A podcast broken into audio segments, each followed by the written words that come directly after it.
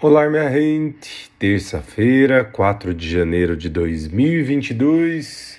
O dia já começa com a lua transitando por Aquário, minha gente.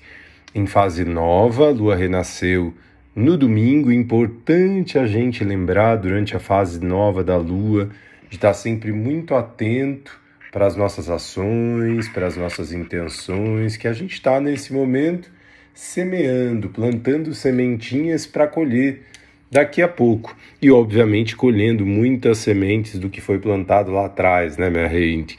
A gente tem visto um trabalho muito intenso e muito profundo acontecendo dentro das relações, com Vênus retrogradando em Capricórnio, e faz parte dessa lua nova a gente se propor a mudar os padrões que não ressoam mais, que não funcionam mais, que geram relações desequilibradas também.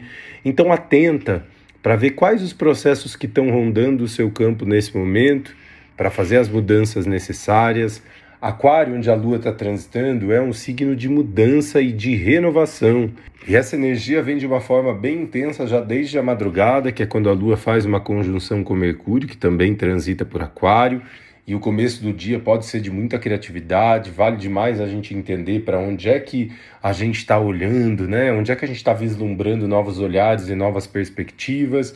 Ainda pela manhã, a Lua quadra Urano, que é regente de Aquário e que está transitando por Touro. Como o Touro é um signo regido por Vênus que está retrogradando em Capricórnio, minha gente, existe uma necessidade de mudar e de buscar mais liberdade Lembra daqueles aspectos de rever os nossos padrões que nos escravizam, né? E deixar de projetar isso para fora e assumir a responsabilidade uh, de ancorar nossa vida em mais liberdade. Por falar em responsabilidade, a Lua hoje também faz uma conjunção com Saturno que transita por Aquário.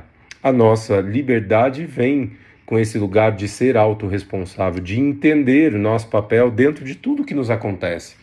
Né? Quando eu saio do, da posição de vítima, em que tudo acontece contra mim e vejo o meu lugar de responsabilidade em tudo que me permeia, eu posso mudar, obviamente, a minha frequência e com isso fluir muito melhor pelo caminho que é a vida, minha gente. Ainda no final do dia, a Lua tem mais um aspecto ainda hoje que é um sextil com Marte que está em Sagitário, pode trazer uma noite mais ansiosa é importante da gente se recolher, desconectar de tecnologia, ler alguma coisa, enfim, ir baixando para conseguir uh, relaxar e não ficar muito no plano mental e numa energia muito yang num momento de relaxamento e de restauração, como é o sono, minha gente.